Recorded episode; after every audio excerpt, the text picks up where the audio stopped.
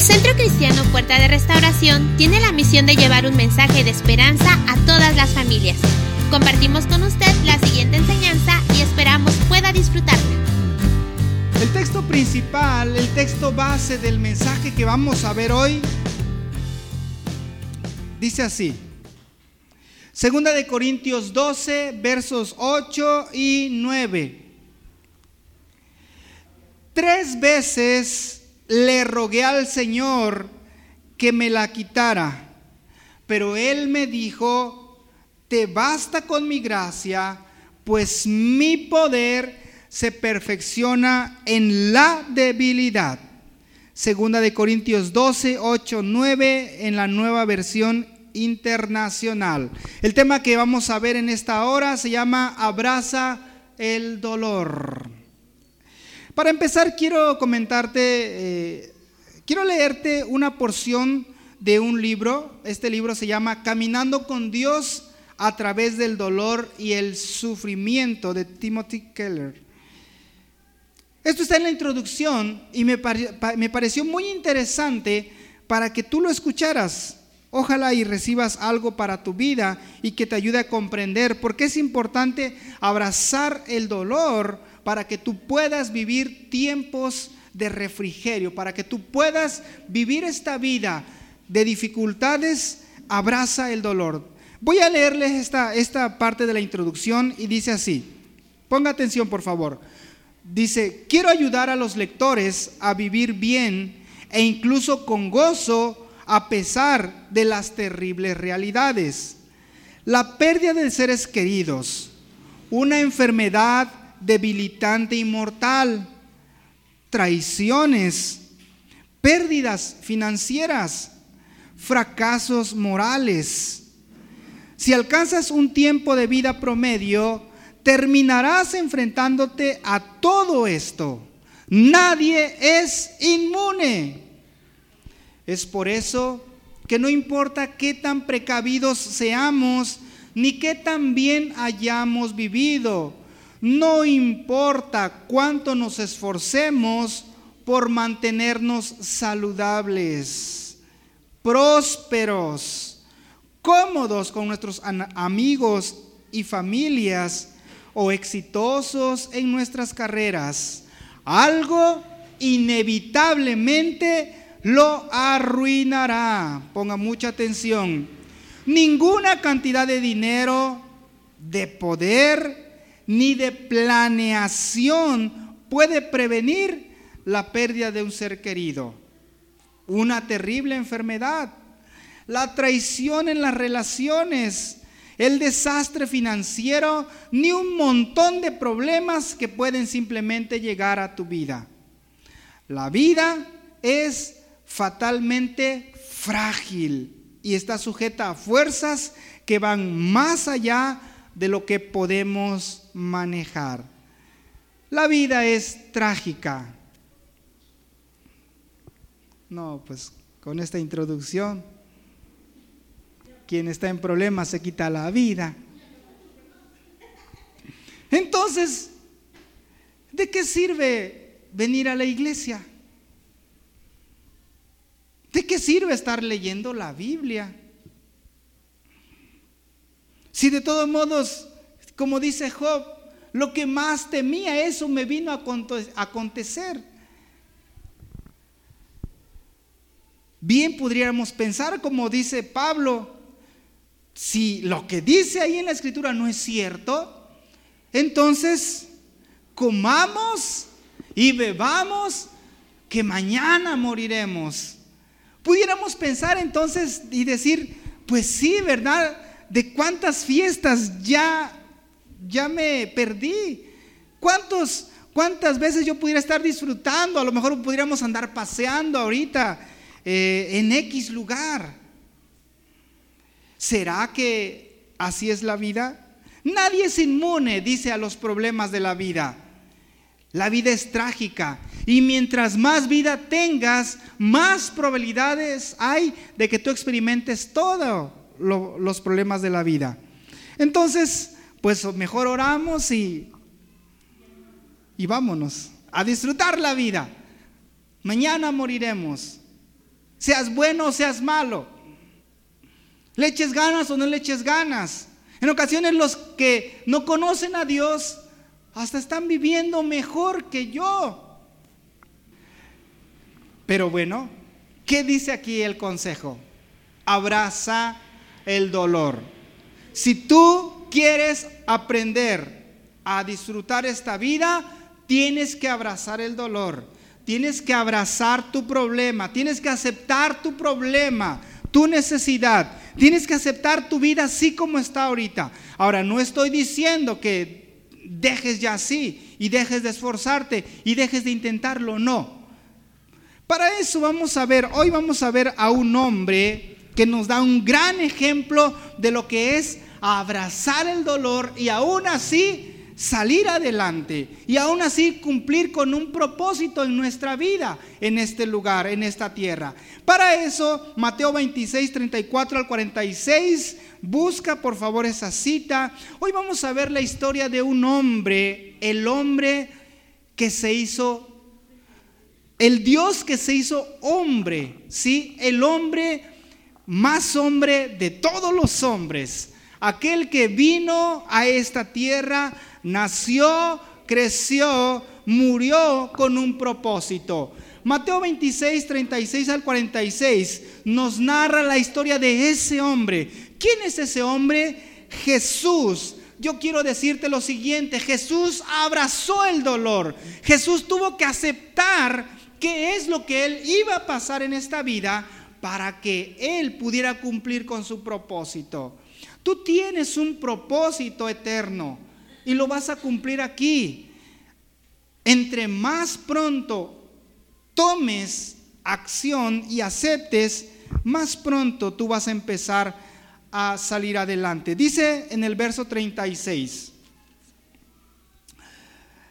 Luego fue Jesús con sus discípulos a un lugar llamado Getsemaní y les dijo, siéntese, siéntense aquí mientras voy más allá a orar se llevó a Pedro y a los dos hijos de Zebedeo y comenzó a sentirse triste y angustiado.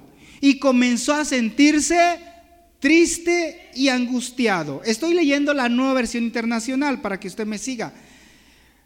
38.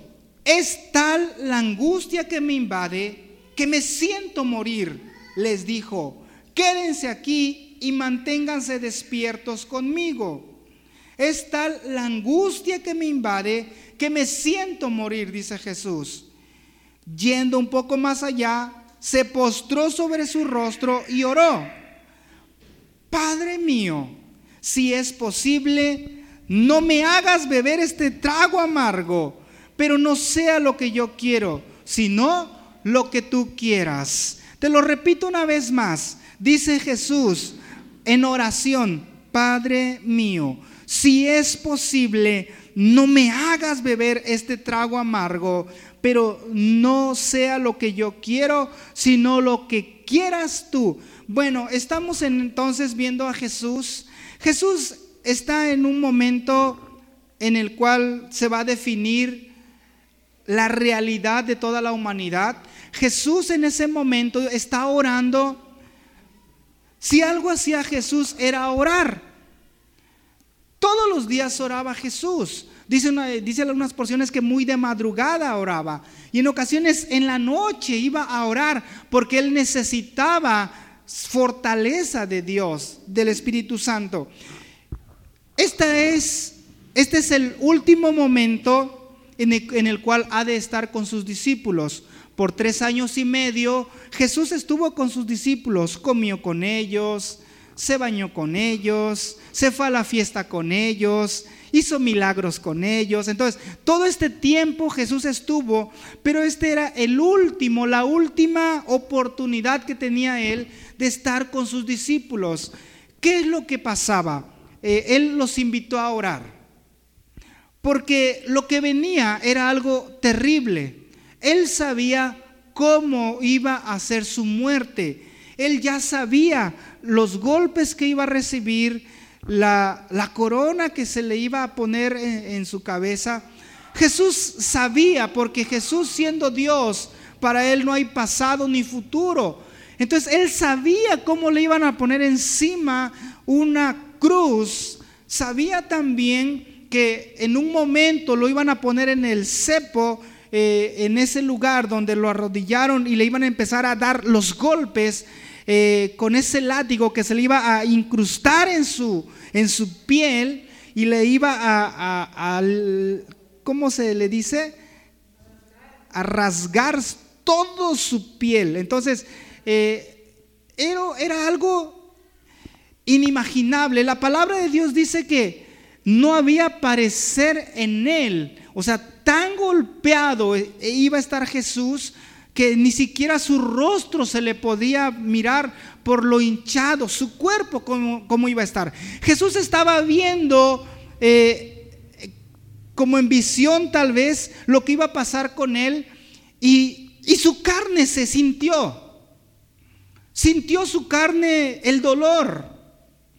Tanto era el dolor que dice que estaba sudando en sus emociones a tal grado que esa, ese sudor dice que sus, acá en su, en su frente empezó a sangrar, los vasos sanguíneos se empezaron a dilatar y se rompieron.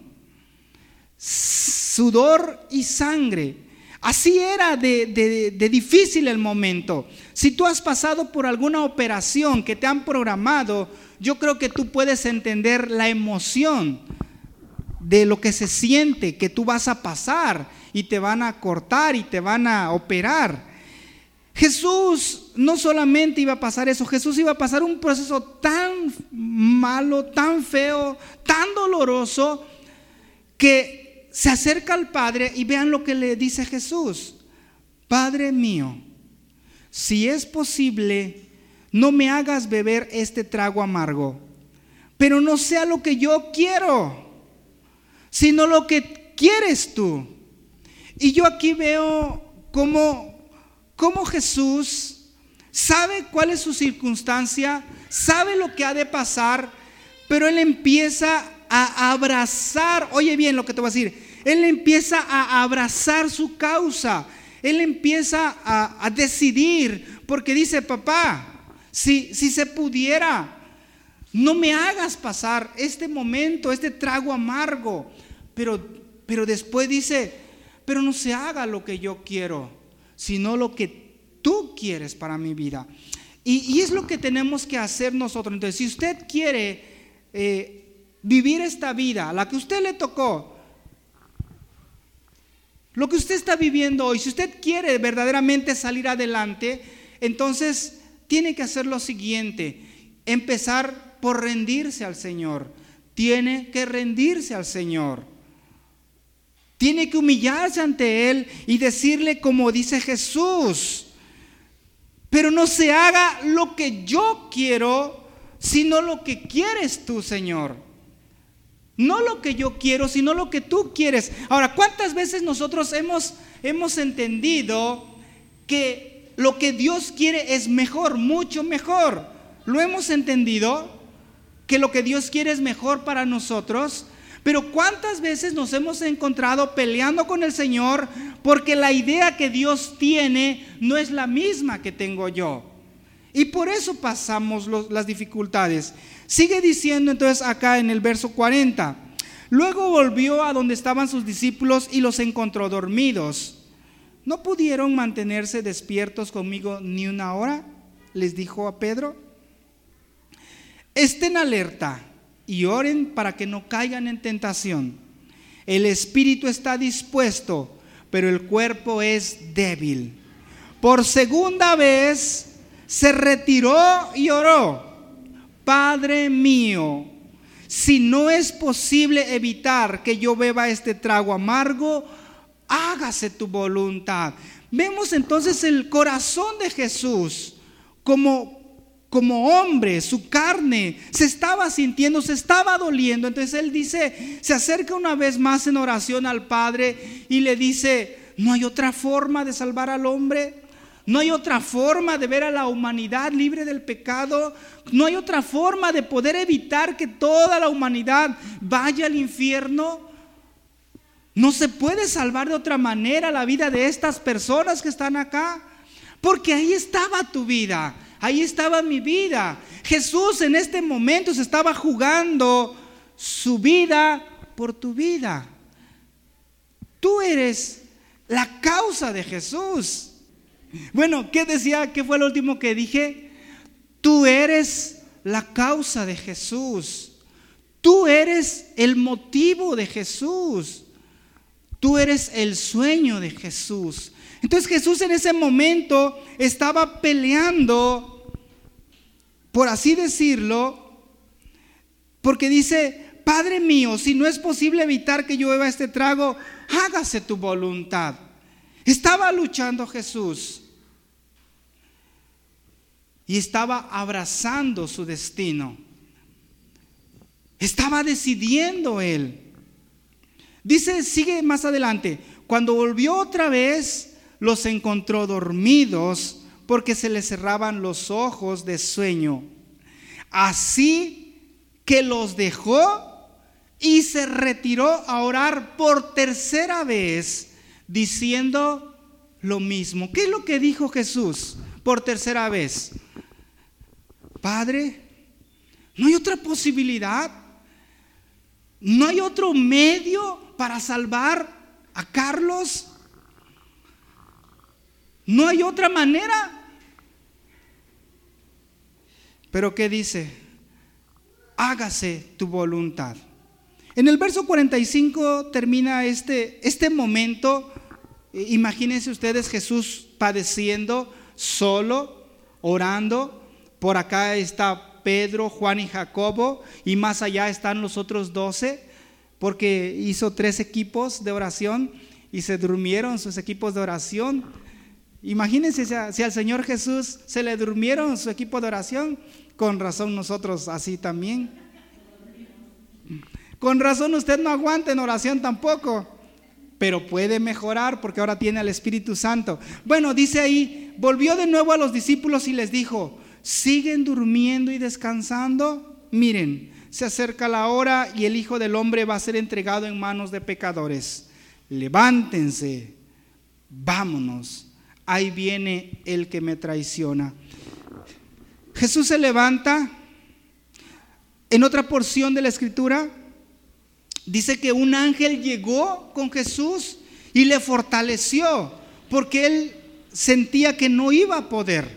Su, humanidad sentía que, que, no iba, en su humanidad sentía que no iba a poder lograrlo. Pero, pero cuando él se levanta esa tercera vez, porque el Padre le dijo, no, toda tu sangre, solo tu sangre limpia, solo tu sangre pura, solo tu sangre libre de pecado puede sanar, puede limpiar, puede quitar el pecado y puede dar vida, vida eterna y vida en abundancia. Entonces, cuando Jesús se levanta de, esa oración en ese momento, en ese momento Él se levanta con una decisión. Él se levanta con un propósito. Él toma la decisión, toma la bandera y dice, yo soy Jesús, yo soy el Hijo de Dios y yo soy el Cordero que quita el pecado del mundo. Y entonces Él dice, ya viene ahí el que me ha de entregar. ¿Y qué hace Jesús? Si Él no hubiera aceptado la voluntad del Padre, si Él no se hubiera humillado y hubiera abrazado su destino, abrazado el dolor, Él hubiera corrido. ¿Se imaginan ustedes que Jesús hubiera corrido? Como todos los demás discípulos. Pero no, Él, él fue valiente. Él fue a encontrar a Judas y le dijo, yo soy. En ese momento vienen los soldados, lo agarran, lo oprimen, lo, encadenan, lo arrastran eh, a Jesús, pero él ya había tomado una decisión. Jesús fue obediente y te lo voy a, te lo voy a demostrar más adelante en la palabra de Dios. Busca ahora Filipenses 2, 5 al 8. Así que Jesús se prepara en el espíritu, se prepara en sus emociones y dice, vamos, a entregar toda la sangre, porque ha de redimir a toda la humanidad. Tienes que abrazar el dolor para que tú puedas cumplir con tu propósito en esta vida. Dice entonces Filipenses 2, 5 al 8, la actitud de ustedes debe ser como la de Cristo Jesús.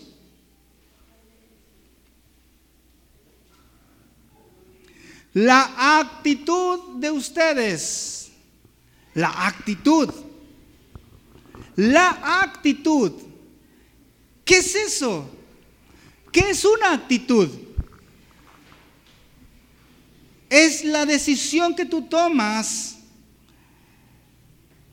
lo que tú haces, lo que tú decides cuando llega a pasar alguna circunstancia.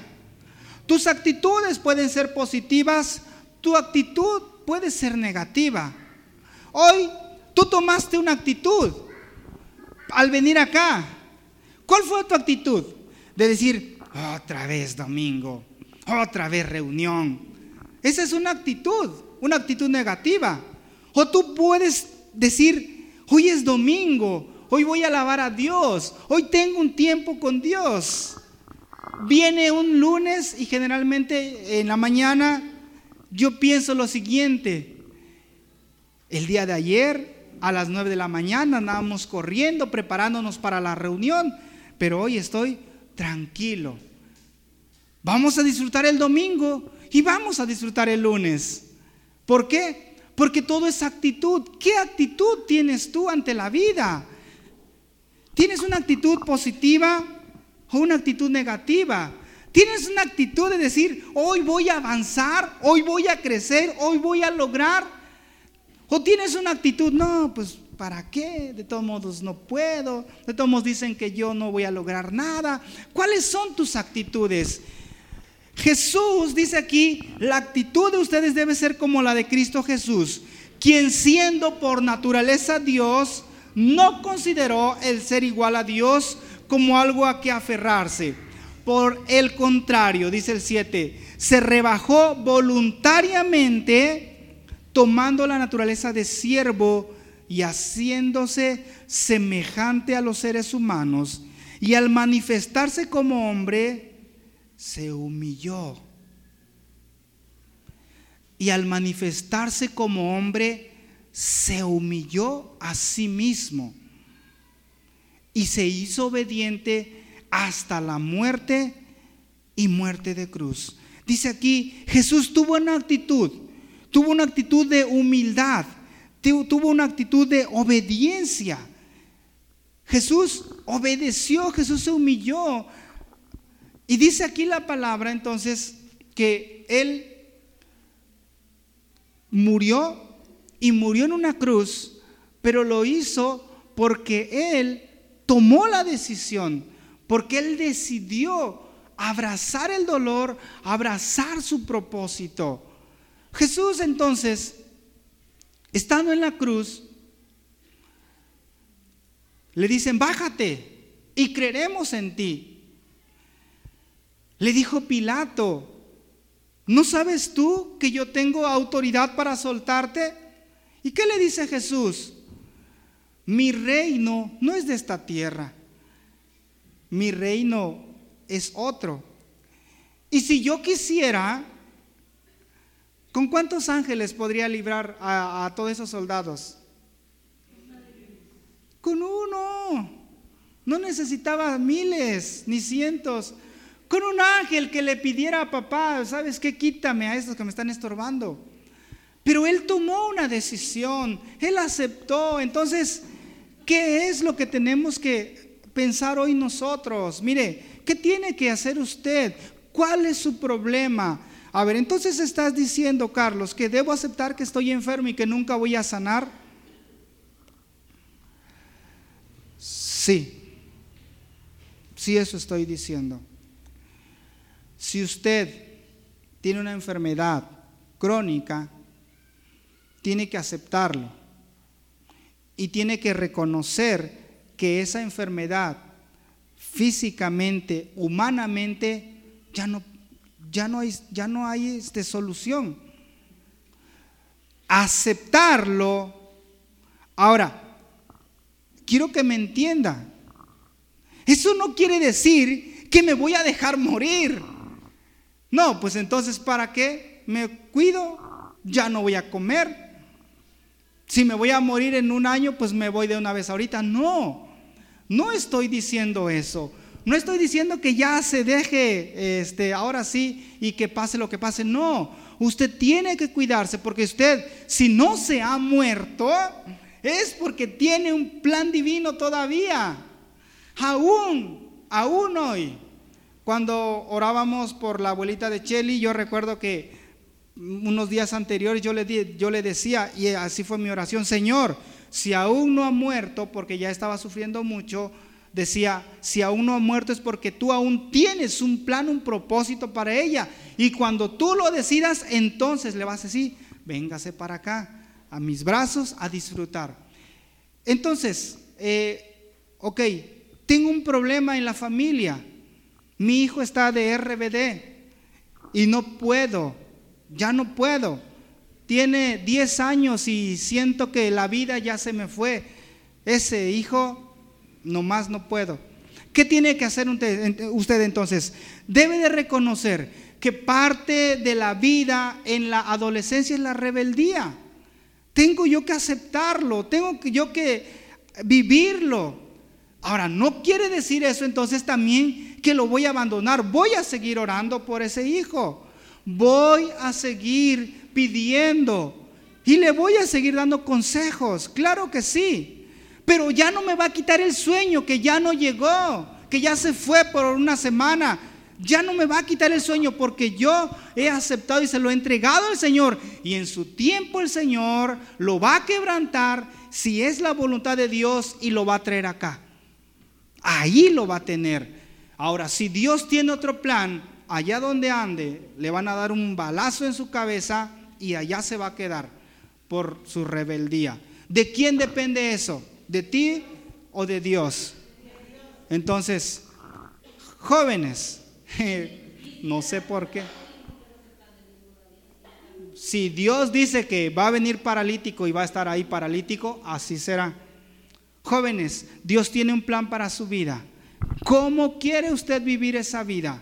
¿Quiere vivir, venir aquí en muletas? ¿Quiere llegar usted aquí rendido y llorándole? ¿Y Dios por qué?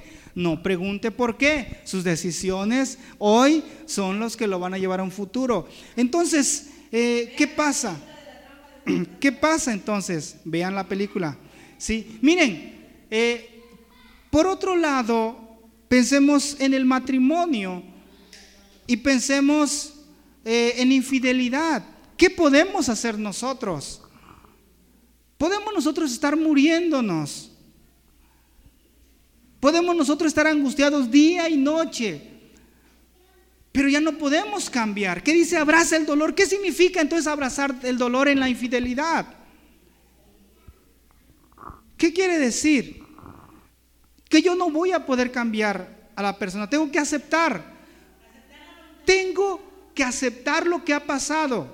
Em, pues no creo que haya sido voluntad de Dios que aquel varón ah, haya fallado a su esposa o aquella mujer le haya fallado a su esposo. No creo que sea eh, bendición de Dios o, o voluntad de Dios. El pecado es consecuencia de nuestra falta de relación con Dios. Entonces, pero usted tiene que obedecer al Señor, tiene que seguir. Entonces, si, tenemos problemas económicos, tiene que aceptar entonces su necesidad económica. Ahora, eso no quiere decir que entonces comamos y bebamos, pues me voy a encuentrar, me encuentro en la tienda de acá, en la de allá, en la de allá, en la de allá, no, o ya no voy a trabajar. No, si usted necesita aceptarlo, aceptar su situación, entonces, aceptar su situación tiene que ver, ok, así estoy no puedo seguir aparentando. Eso es aceptar. No puedo seguir aparentando. Hay hombres, empresarios, hemos conocido algunas personas que a lo mejor cualquiera de ustedes envidiaría, pero en su realidad están bien encuentados. El carro que tienen no es suyo, es de un banco. La casa la casota que tienen no es suya, es del banco y en cualquier momento se la quitan. Hombres que deben no 10 mil ni 15 mil, que deben millones. Entonces, eh, ¿qué tenemos que hacer? Tenemos que aceptar entonces el dolor. Y para eso terminamos con esta porción bíblica, segunda de Corintios 12, 7 a 10. Jesús tuvo una actitud de humildad, de obediencia. Y aquí, dice, aquí vamos a ver entonces a Pablo y vamos a terminar con esto. Dice así de la siguiente manera. Verso 7, para evitar que me volviera presumido por estas sublimes revelaciones, una espina me fue clavada en el cuerpo, es decir, un mensajero de Satanás para que me atormentara. Un aguijón en la carne, dice Reina Valera 60. Una espina en el cuerpo. Entonces, eh, oye, esa, esa es tu, tu espina. Escuchaba, segunda de Corintios 12, escuchaba en alguna ocasión a, a Rick Warren, decía, ¿sabes tú por qué en esta vida tú no vas a disfrutarla al 100%? El que tiene una bonita familia, pues por acá este, a lo mejor no tiene ni trabajo. El que tiene mucho dinero está, tiene problemas de salud. Entonces, si tú te das cuenta, no hay un, no hay una plenitud en esta vida. ¿Cuál es tu, tu necesidad? ¿Cuál es tu problema? Entonces, si tú tienes una buena actitud, en tus emociones, estás bien, eres feliz, pero va a haber algo por ahí que, que, el enemigo va a usar y que Dios va a permitir para que no se te suba. ¿sí? Entonces, tu necesidad, escúcheme bien, tu necesidad es el ancla que Dios puede usar para que tú no te desvíes. Dios puede usar esa ancla para mantenerte en su voluntad. Por eso dice aquí, una espina me fue clavada en el cuerpo, un aguijón en la carne. Así que escucha bien, los problemas van a estar ahí. Ninguno es inmune a los problemas. Y aquí estamos viendo a Pablo. En el verso 8 dice, tres veces le rogué al Señor que me la quitara. Eh, oye, ¿cuántas veces oró Jesús? Tres veces. ¿Cuántas veces pidió Pablo? Tres veces, Señor, mira, soy pobre, necesito dinero. ¿Qué le dijo el Señor? Así está bien, así quiero que me sirvas. Señor, tengo un problema de salud. Tres veces lo pidió. ¿Y qué le dijo el Señor? Así bonito, así gordito y bonito, estás mucho mejor. Quiero que entienda usted esto. Cuando usted se acerque al Señor, Usted le puede estar recriminando, reprochando, diciéndole, Dios, ¿por qué? Dios, ¿por qué? Dios, ¿por qué? Dios, ¿por qué? O puede usted ser obediente, o puede usted aceptar la voluntad de Dios. Hay cosas que usted puede cambiar. Hay cosas que no va a poder cambiar. Lo que usted puede cambiar, ¿qué va a hacer? Lo que usted pueda cambiar, esfuércese. Trabaje, prepárese, cuídese, haga algo. Porque hay, en esta vida hay algo que nos corresponde a nosotros. ¿sí? Lo que usted pueda cambiar, cámbielo. Esfuércese por mejorar. Pero va a haber algo en su vida que usted no puede cambiar. Y a eso me refiero yo. Habrá cosas que yo no pueda cambiar y ¿qué voy a hacer? Tengo que abrazarlas. Tengo que aceptarlas. Y decir, bueno, me tocó bailar con la más fea, dice Dante Gebel. Tenemos que aceptar entonces. Dice acá, tres veces le rogué al Señor que me la quitara, pero Él me dijo, te basta con mi gracia, pues mi poder se perfecciona en la debilidad. Por lo tanto, gustosamente haré más bien alarde de mis debilidades, para que permanezca sobre mí el poder de Cristo. Termino con esto. En el verso 10 dice, por eso me regocijo en mis debilidades, insultos, privaciones, persecuciones y dificultades que sufro por Cristo, porque cuando soy débil, entonces soy fuerte. Por lo tanto, me regocijo. Me regocijo. Hace un momento se hablaba de regocijarse en medio de las tribulaciones. ¿Se puede? ¿Se puede uno regocijar en medio de los problemas, de las tribulaciones? Sí se puede. Cuando nosotros tenemos el fruto del Espíritu Santo que es gozo. Así que Jesús vivió, Jesús pagó un precio por usted. Usted tiene que abrazar el dolor. Usted tiene que aceptar que su vida no es perfecta y nunca lo será. Si hoy está usted en Cristo y tiene problemas, gloria a Dios. Entonces usted está entendiendo que estando con Cristo no quiere decir que no va a haber ningún problema. Si usted un día, en medio de las dificultades, llegara a alejarse de Cristo, ¿usted cree que sin Cristo va a dejar de tener problemas? También va a tener problemas. La diferencia está entonces que usted, si usted tiene a Cristo, usted tiene un consolador.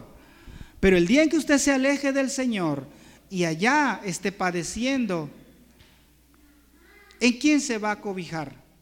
¿Quién le va a ayudar?